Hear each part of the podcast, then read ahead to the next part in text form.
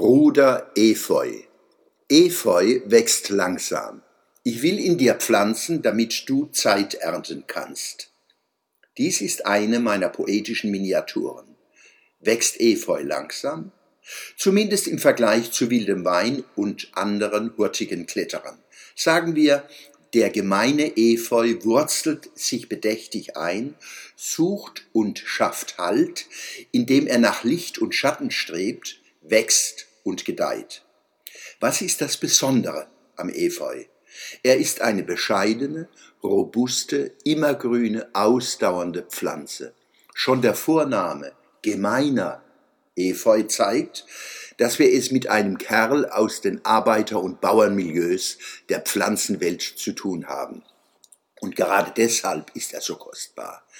Er ist einer, der sich den Status mehr Sein als Scheinen in der Evolution redlich erwachsen hat mehr Sein als Scheinen, viel leisten und wenig hervortreten, gilt als Wahlspruch des preußischen Generalfeldmarschalls Helmut von Moltke, der von 1800 bis 1891 gelebt hat. Diese Haltung wird der protestantischen Ethik zugeschrieben. Wir finden sie aber bereits in der Antike, zum Beispiel bei Cato dem Älteren. Doch Bruder Efeu lebt längst vor Cato nach diesem Motto. Besonders am Efeu ist auch, er verhält sich antizyklisch, blüht im Herbst und trägt Früchte im Winter und Frühling. In meinem Garten wohnt ein großer Efeu. Wir kennen uns gut und sind per Du. Wenn ich mich ihm in den letzten Wochen näherte umgab ihn ein Summen und Brummen wie an einem Bienenstock. Und das in einer Jahreszeit, in der es selbst in diesem überlangen Sommer ansonsten mit dem Blühen weitgehend vorbei ist.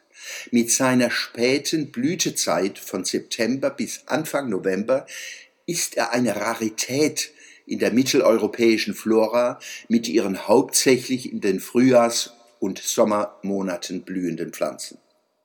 Aufgrund dieser späten Blüte ist der Efeu wichtige Nahrungsquelle für Bienen, Wespen und Schwebfliegen. Die Efeu-Seidenbiene hat sich sogar ausschließlich auf Efeupollen für die Aufzucht ihrer Brut spezialisiert. Von den Schmetterlingen besucht der Admiral seine unscheinbaren Blüten und verwandelt die scheue Bescheidenheit des Efeu in schwebende Schönheit. Efeus Früchte werden zwischen Januar und April reif. Die Beeren dienen beispielsweise dem Gartenrotschwanz, der Mönchsgrasmücke, dem Star, der Amsel und dem Rotkehlchen als Nahrung, die auf diese Weise auch die Samen ausbreiten. Wenn wir uns den von uns selbst verursachten ökologischen Krisen stellen, kann uns der gemeine Efeu als Vorbild dienen. Stark verwurzelt, ausdauernd, genügsam, wirkungsvoll. Pflanzen wir Efeu als unseren Bruder im Geiste, der der Natur und uns nützt und uns ein gutes Beispiel gibt. Antizyklisch, ruhig, verlässlich, genügsam.